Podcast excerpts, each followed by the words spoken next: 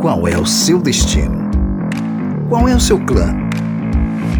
Todo clandestino é um aventureiro.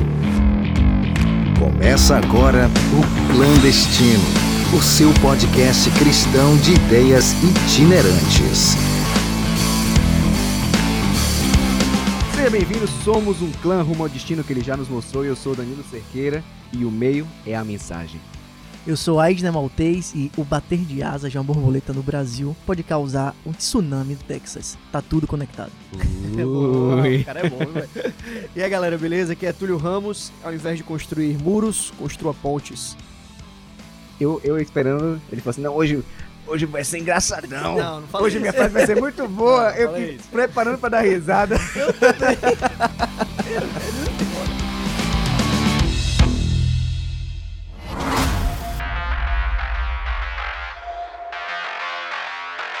Mas é isso, né? Hoje a gente vai estar falando sobre conexões que a gente faz, né? O, o mundo hoje globalizado. Então tudo que a gente eh, levar, levaria séculos para poder desenvolver. Inclusive eu estava assistindo uma crítica, eh, um carimbão de, de nerd.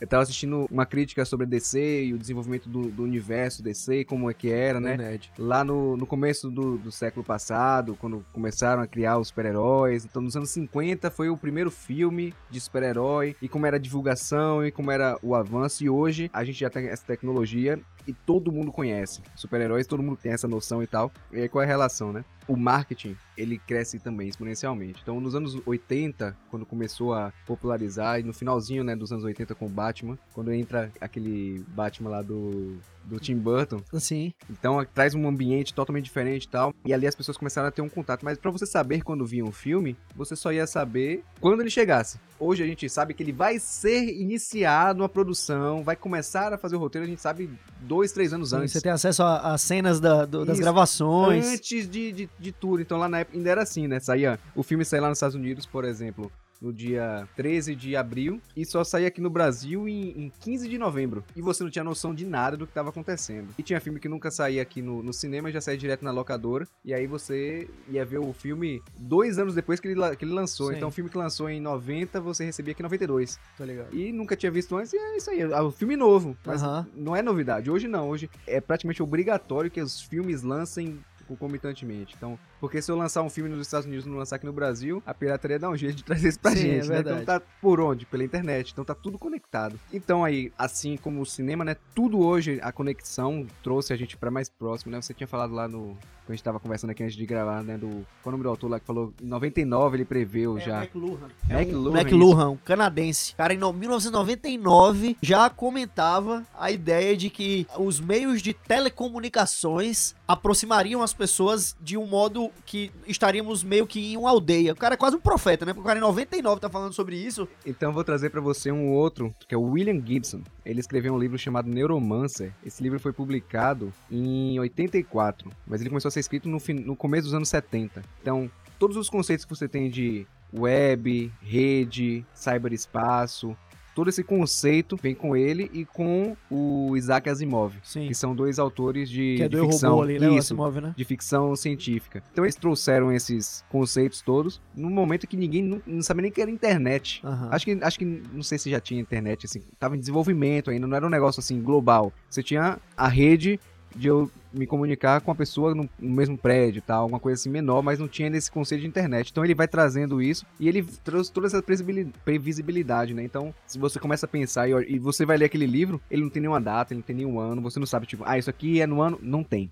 Nada Sim. disso. Então você não, não tem ideia de como é, mas a forma como ele escreve parece que ele escreveu hoje. E outra coisa que facilita esse mundo que a gente vive de tantas conexões e de tanta proximidade tem muito a ver com a ideia da língua também, né? Sim. Então hoje você tem a língua inglesa como uma língua, a língua franca, Sim. né? Então Aham. é uma língua onde é, você encontra pessoas no mundo inteiro que a falam e isso cria as conexões. Onde havia barreiras, onde haviam muros, Agora existem pontes, não é? Então, além de todo, toda a questão dos meios de comunicação, de, de internet, que traz essa, essa proximidade, você tem a ideia da língua também, você tem também toda uma lógica, às vezes até de mercado, não é? Então, antigamente era praticamente impossível você pegar um voo de um determinado lugar do mundo para outro, era preços assim assombrosos. Hoje você tem uma redução, uma competitividade ali do mercado que proporciona preços menores, você tem uma escala maior, né? Um avanço tecnológico. Um avanço tecnológico, você tem mais empresas que fazem essas viagens. Tem, gente, é, tem empresa que tá arrumando viagem pro, pra Marte, né? Então, o cara viajar aqui dentro tá tranquilo. Então você vai, de fato, percebendo um mundo que era distante, agora se transformando de maneira real em um conceito de aldeia, uma verdadeira aldeia global, onde as pessoas são próximas, onde o impacto que acontece num lugar influi em outro lugar, onde as pautas são parecidas E todos, os, e todos os meios, eles vão ajudando a isso, né? Você tava falando aí de, de idioma. Eu tava lembrando aqui que pra você é, assistir a uma peça de teatro, uma ópera, você tinha que saber o idioma que tava sendo cantado. Sim. E geralmente era italiano, Aham. e aí,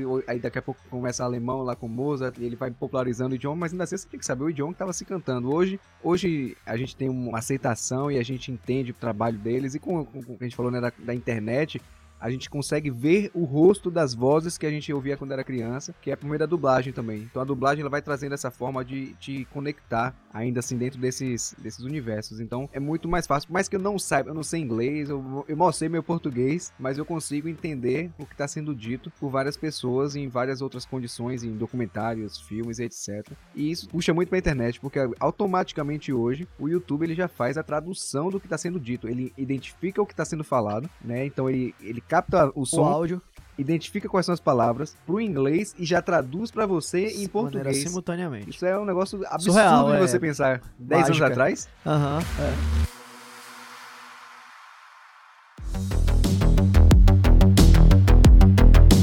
Agora, o efeito adverso é, dessa conectividade é que isso acabou aproximando a gente de quem tá muito longe, mas também distanciando de quem tá perto. E a gente tem algumas situações, principalmente no fenômeno da, da psique do adolescente, situações em que o adolescente ele tá hiperconectado com alguém que ele é muito fã nas redes sociais e nunca conversou com a família sobre problemas deles, né? cotidianos. Pessoais, cotidianos. isso, às vezes do próprio dia a dia. E aí, como é que se supera isso? Como é que a gente pode pensar nisso, né? A gente tem perdido com isso também uma essência de comunidade. Eu conheço todo mundo que congrega na mesma comunidade religiosa que eu, conheço todo mundo de rede social. Mas eu Cruzo sequer. no shopping. Cruzei. Aí, eu troco o corredor quando vê o pastor. ele, ficou, ele ficou magoado. Tem que cortar. Já era. Vou deixar.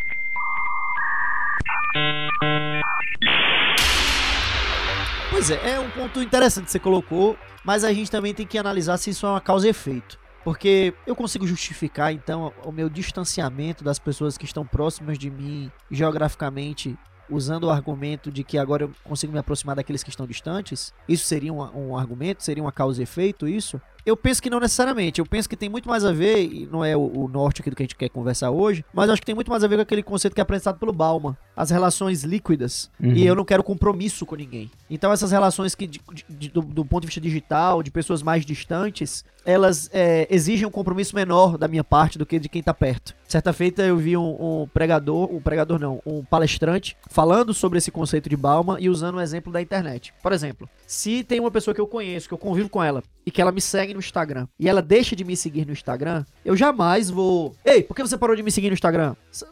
Sabe, você não vai questioná-la acerca disso. Até porque semana que vem pode ser que ela volte a te seguir. Isso é assim meio fluido. E ninguém se ofende ou se, ou se sente honrado porque alguém segue ou deixa de seguir, talvez, sabe? Ninguém é muita gente. É, ninguém é muita gente, Eu mas sei. de uma maneira geral. Tem uma menina ouvindo aqui que tá discordando.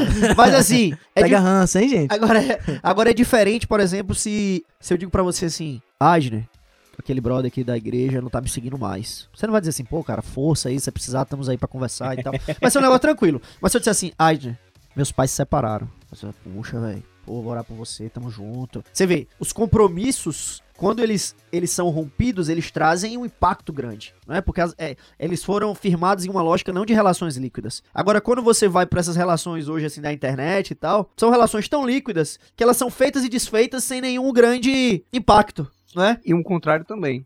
Porque coisas que seriam tão pequenas tomam uma magnitude tão grande. Cultura do cancelamento aí, né? É.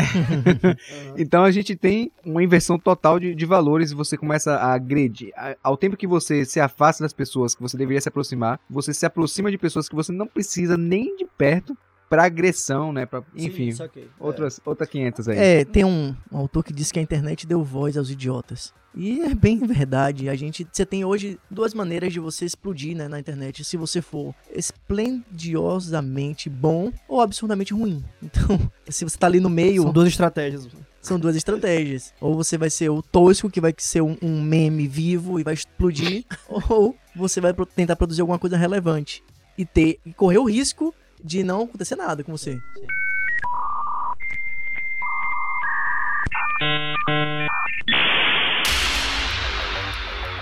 Outro ponto interessante também, falando um pouco sobre essas conexões, sobre esses modelos tecnológicos de negócios que vêm nos aproximando como, como povo, né? Um negócio interessante também, né? Tava dando uma lida falando um pouco sobre startups. Aham. Aí, por exemplo, as startups que mais crescem, ou até pouco tempo atrás que mais cresciam, eram as startups relacionadas à área de educação. Então, por exemplo, hoje você tem aplicativos que você.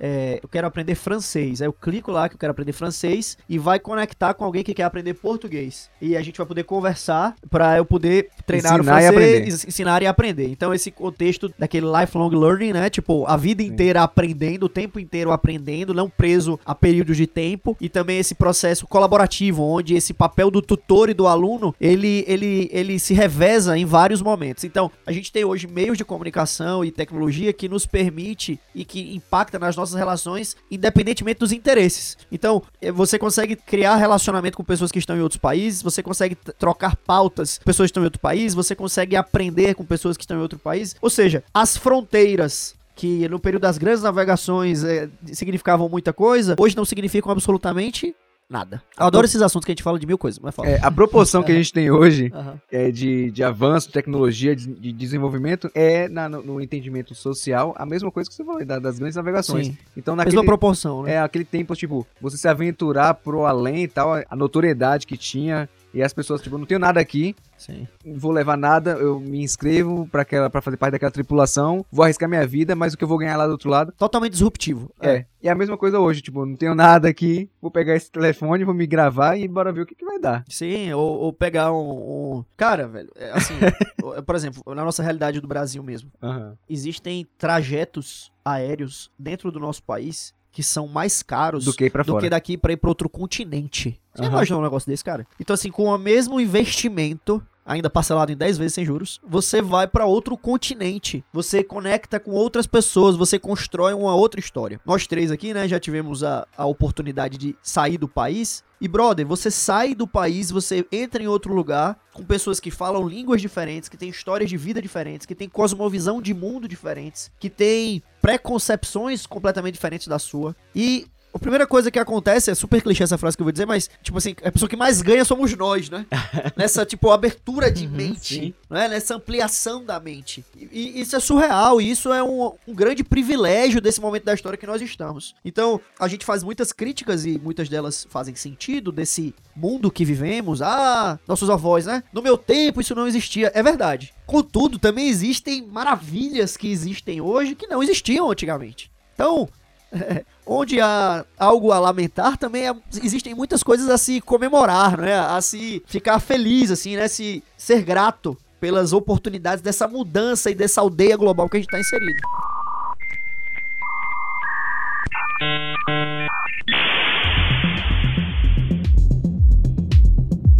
Fico pensando como seria o ministério de Cristo hoje, se ele começasse o ministério hoje. Surreal. Tipo, Jesus fez um arraso com 12 seguidores. Imagina se ele tivesse 2 milhões de seguidores. 12 milhões. Cara, Instagram. outra coisa, mano. Por exemplo, é, é- Eu acho, rapidinho, eu acho que ele continuaria tendo os 12. A questão é, ele sempre teve 12 discípulos, mas milhares de seguidores. Milhares, uma Sim, multidão as, multi- as multidões seriam Então ele- outras, é. Ele hoje teria milhões de seguidores. Aham. O- Milhões de seguidores. É, sim. O lance também, por exemplo, é, eu, eu- eu- Imagina uma live dele. É. Cara, por exemplo, eu não lembro agora exatamente do dado, mas Ia se eu, a internet. se eu não me engano, se eu não me engano, Aham. durante os 33 anos da encarnação de Deus na figura de Cristo, ele se locomoveu o mais distante da sua cidade natal, 200 quilômetros. Ele nunca saiu da- do seu país. Sei lá, ele saiu daqui pra Feira de Santana, no máximo. Massa. Aqui de Salvador pra Feira de Que era Santana. aquela região, né? Galileia. E- exatamente. Ou seja, Judeia, né? muito pequeno. Obviamente, todo o contexto é, do transporte, mobilidade, que é outro lance também que mudou muito, que a gente comentou por Sim. alto aqui falando sobre a questão da, da aviação. E ele dividiu a história no meio. Ele impactou culturas. Ele mudou tudo. E, cara, é, é- esse exercício de imaginação que a Ed nos convidou pra fazer agora, esse brother, velho, em um contexto de redes sociais, de é, é, é, estradas, aviação. Cara, se você, Vocês tinham que olhar a cara de deslumbre de Túlio aqui agora. Você consegue imaginar o impacto de tudo isso? Aí você pode falar assim, beleza, mas isso não aconteceu, não tô entendendo que vocês estão viajando nisso aí. Não, a gente tá viajando nisso aqui porque se esse- esses mecanismos não estavam à disposição de Cristo, está à nossa disposição agora. Isso aí. Esse percurso que o Túlio falou, se a gente pegar mesmo nos mapas topográficos da época, daria um pouquinho menos ainda, 160 quilômetros seria o limite entre a Judéia né? Isso. E a Galileia, que era Aham. o trajeto habitual de Cristo. E se a gente pensar assim, o Pedro viajou muito mais do que ele. Paulo, né? Paulo, Paulo. É. Paulo levou o evangelho pro mundo, no entanto, essa única vida conseguiu dividir o curso da história. E ele diz pra gente que a gente teria o poder de fazer o mesmo. Sim. Impressionante. E até aquele, aquele lance, né? A gente tá. Ele ficou 33 anos aqui. Nós temos todo o tempo de vida que, que temos. Eu ainda diria que ele só ficou três. O ministério de Cristo foram três é anos. verdade, tem três razão. anos. É. Então, a gente tem o Espírito Santo conosco, né? Nos influenciando, nos imbuindo, trabalhando conosco, tocando o coração das pessoas. A gente tem mecanismos, como a gente falou há pouco, de comunicação. Na época de Cristo, a língua franca era o grego koiné, que era o grego que eles chamavam de grego de pescador. Não é o grego clássico de Platão, de Sócrates, era um grego simples que todo mundo falava, era a língua falada nas regiões É o- É portuárias o coloquial. era o grego coloquialzão, assim, mais simples. E hoje o grego koiné é o inglês, como eu falei há pouco, né? Que é uma língua que nos permite, por exemplo, conseguir ter impacto pro mundo inteiro através de uma plataforma, de um aplicativo. Nós temos ferramentas nas mãos para fazer com que essa mensagem avance por toda a aldeia, né, que a gente tá inserido. Não, e o interessante é que às, vezes a gente fica esperando o timing, né? o momento, assim, quando é que eu vou começar. Então a gente tem tudo à nossa disposição, ao nosso alcance. Se eu tenho vergonha de falar pra uma pessoa, eu, eu acho que é mais difícil ter vergonha de falar pra um telefone. É, sim. E principalmente, né, quantas pessoas se escondem por trás de um, de um telefone, de um computador, de um Sim. tablet, pra poder Das ofender, para é, ó, fica aqui a, a dica pro episódio anterior, as telas, pra poder ofender alguém, né? Então que a gente tem lá os como é que, que fala mesmo? Os haters da internet. Então, por que você não pode virar um, um- um cristão de internet? Né? Eu tava entrando, Um eu tava, abençoador. Eu tava vendo num- numa página de, de cunho é, cristão, né? O, o tio Paulo Cajadada. Aham. E aí, tipo, ele postou um negócio lá e uma pessoa cristã escreveu lá e falou assim: Vou botar mais ou menos a frase dela. Eu acho que todo protestante devia ler essa frase. E ela é católica. Na hora que ela fala isso, o pessoal identificou ela como católica. As pessoas começaram a ofendê-la Sim. por ser católica. E aí, tipo, que cristianismo é esse que ofende as pessoas, né? Fala assim, não, em, em, em detrimento de defender o meu posicionamento teológico, digamos, eu ofendo as pessoas e firo o ensinamento de Cristo. Uma incoerência total. Então, Não é cristianismo, é partidarismo, né? é, Religioso. exatamente, exatamente. E aí a gente tem agora a opção, e você tem essa opção de escolha. Ah, O momento, qual é o momento eu começar? É agora. Ah, eu já tenho, eu já tenho 50 anos. Agora. Eu tenho de- 12 anos, é agora, todo instante pra gente começar a seguir Cristo e aproveitar essa, essa deixa que a gente tem, que a tecnologia nos proporciona, que a globalização nos proporciona. Edição, edição, música temática agora. É uma história de tocar o coração mesmo. Vamos ouvir. Vou botar até um eco aqui pra você, Adner. Testando som. Pe- Pega um lenço, pessoal. Lágrimas. Ai. Vai, Eu tô fala, aqui hoje, eu tô aqui hoje, 28 anos de que eu conheço o evangelho, nasci num berço cristão, graças a uma mulher analfabeta. O meu pai, ele foi o evangelho chegou até ele por uma mulher ana- analfabeta, enquanto ele era um juvenil. Ele jogava bola num bairro periférico aqui da cidade com os amiguinhos dele, e toda vez que a bola caía nos muros de uma das irmãs, das, das mulheres ali daquela comunidade, ela chamava o menino e dizia assim: Você tem duas opções. Ou eu rasgo a bola, ou você entra aqui e lê um pouquinho desse livro pra mim. Isso é evangelista, viu?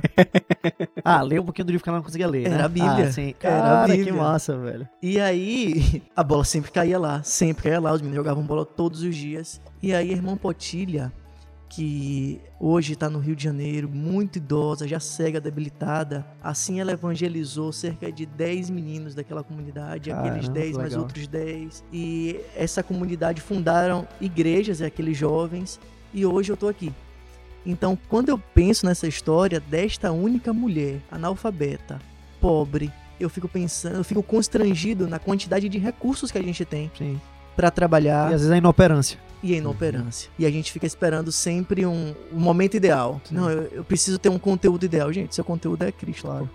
Tem um texto, cara, no Evangelho de Lucas, no capítulo 10, no verso 2. Lucas 10, verso 2. Jesus diz assim: E fez a seguinte advertência: A seara é grande, mas os trabalhadores são poucos. Rogai, pois, ao Senhor da seara que mande trabalhadores para a sua seara. Olha que interessante isso aqui, cara. Aqui, se você fizer um exercício de imaginação desse momento, é como se Jesus tivesse, talvez você que tá me escutando já participou alguma vez desse, desse tipo de exercício, quando você se reúne com algumas pessoas e, e elas têm a oportunidade de cada uma de fazer um pedido ou um agradecimento, um momento de oração. E aqui a, a história traz essa ideia de como se Jesus estivesse fazendo um pedido de oração. O que é que ele diz nesse pedido de oração dele? Olha, a seara, o campo, é grande demais. E faltam trabalhadores pro campo. Que campo ele tá falando? O campo para pregar o evangelho, para fazer a obra. E ele continua: roga ao Pai ou ora ao Pai que é o Senhor da Seara, que mande trabalhadores para sua Seara. É como se ele dissesse assim, gente, eu tenho um pedido de oração para fazer aqui. O campo é muito grande, a galera que tá aqui comigo é insuficiente. Orem ao Senhor, orem ao meu Pai, para que ele mande mais pessoas. Passaram-se aí dois mil anos e hoje eu e você temos a oportunidade de talvez ser essa resposta da oração de Jesus. Porque no momento que a gente se colocar à disposição para pregar o evangelho, ou à disposição para amar as pessoas como ele nos manda fazer, nós estamos sendo a resposta de uma oração. Olha que louco, velho. Eu você quero- pode ser a resposta da oração de Cristo. Eu quero te corrigir. Talvez não, você é. Exatamente. É verdade. Você é a- essa resposta. E talvez você faça igual a Moisés, faça igual a, a Isaías, faça igual a tantos outros que são chamados por Deus e coloca em primeiro lugar as suas incapacidades. Ah, pra mim não dá, eu não sei nem falar direito, eu sou analfabeta, eu conheço pouco a Bíblia, eu tenho poucos amigos, eu sou um pecador desgraçado. Você vai colocando diversos defeitos e aí que entra o lance, que não tem nada a ver com você, tem a ver com Cristo. Eu não duvido que você seja essa coisa ruim toda que você tá falando. Mas Cristo é o cara e ele pode usar você. Ele quer usar você. E uma outra coisa é que não seja seletivo. Sim. Às vezes a gente fica, ah, não, eu, não, essa pessoa aqui não. A gente fica procurando demais, né? Enquanto Cristo também ele chama, ele fala que a gente chama a todos. Sim. É pregar o evangelho pra todo mundo, não, não, não, não separe. Quem vai separar é ele mesmo no final. Sim. Isso é, isso é interessantíssimo, né? Da gente não tentar fazer a triagem de quem é digno, de quem merece o Aham. céu. Não fomos chamados pra isso. É. É, é aquele lance que ele até fala sobre isso. É, ele, faz a- ele fazia muitas comparações de parábolas com coisas do dia a dia. E ele faz essa comparação com os pescadores, né? O pescador pega a rede, joga no mar e puxa todos os peixes. Depois ele vai separar os que servem e os que não servem. Então, o que ele tá dizendo assim, amigo, joga a rede. E depois eu separo quem vai servir ou quem não vai servir. Não é você que faz essa separação. Você só joga a rede. E é um lance, velho. Então, vamos conectar as coisas aqui. A gente vive nesse mundo, nessa aldeia global, nesse mundo conectado, nesse contexto de localidade, onde questões locais têm impactos globais. Temos as redes sociais na palma da mão e um chamado de Deus para pregarmos sobre esse homem que veio à terra e que morreu por nós, que é só amor. Cara, você tem a faca e o queijo na mão. Falta só a vontade de comer. Exatamente. Só falta a vontade de comer. Deus, ele se colocou como aquele que nos chama para isso. Todo cristão nasce como missionário. Então, se você se entende como cristão ou tem uma simpatia com essa ideia, eu te digo hoje então que há também um propósito para sua vida. De ser um cara que vai falar de Deus, que vai falar de Jesus Cristo. Perceba, não estou falando aqui de religião, eu não estou falando de dogmas, eu não estou falando de doutrinas, eu estou falando de falar de Cristo para as outras pessoas. Que é um grande problema. Talvez você tenha algum preconceito, ou você conheça alguém que tem algum preconceito por pessoas que se dizem cristãs, mas elas não representam o, o verdadeiro Cristo, né? Às vezes a pessoa representa uma igreja, uma denominação, como a gente falou, né? Num, num grupo de, no meio de vários cristãos, eles começaram a apontar e, e a ofender uma pessoa que era cristã também, Sim. né? Então, ao invés de você procurar os vínculos onde vocês têm coisas em comum para poder crescer e desenvolver, você pega e afasta uma pessoa, ah, ela ela faz isso, faz aquilo que não, não, não, não contribui, não colabora com a minha linha pensamento teológica, né, de pensamento. Só que, e aí? Se ela tiver errado e você tiver certo, como é que resolve isso, né? Aham. Então, se um tá errado, os dois estando juntos, pelo que, que tá em, em igualdade, quando chegar no momento de divergência, vai ter mais facilidade para conseguir Claro, isso. claro. Então, a, a melhor coisa que a gente tem por meio da, da globalização é a, a facilidade que a gente tem para desenvolver relacionamentos. E aí a gente volta para aquilo que a gente já falou tantas vezes e vai falar, vai continuar falando sempre. Sim. É por meio de relacionamentos que a gente cumpre a missão. Claro. E nada melhor do que a globalização pra gente poder fazer esse, essa união.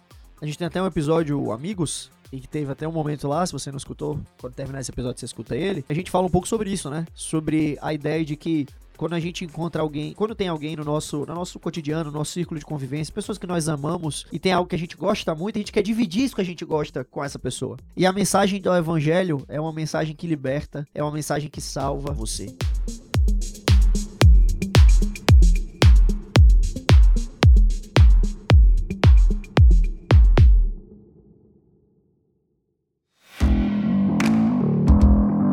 Às conexões desse mundo, a possibilidade de criar pontes ao invés de muros, que a gente possa aproveitar então o fato de estarmos na mesma aldeia para dividir sobre o, dividir o amor daquele que é o que de fato pode nos tirar de uma circunstância de isolamento e nos trazer para uma verdadeira circunstância de comunidade, de felicidade e de plenitude. E se você não aproveitar esse momento de conexão e mandar isso aqui pra pelo menos três amigos, É isso aí. Manda pra todo mundo aí, inclusive aproveitar aqui a oportunidade no finalzinho aqui pra mandar um abraço pro meu irmão, Thiago. Ele sempre escuta os podcasts e ele reclamou que eu nunca falo o nome dele. Então, tá aí, mano. Amo, Ah, você, amo você. É jabá agora? É, jabá. E é isso, você, você nos encontrou aqui. A gente pede que você ajude compartilhando o nosso site podcastclandestino.com e lá você tem ferramentas diversas através do YouTube. Spotify, Deezer, qualquer outra ferramenta que você pode escutar todo esse conteúdo que a gente tá fazendo por aqui. Tamo junto, obrigado pela sua atenção, valeu! Valeu, galera. Beijinho.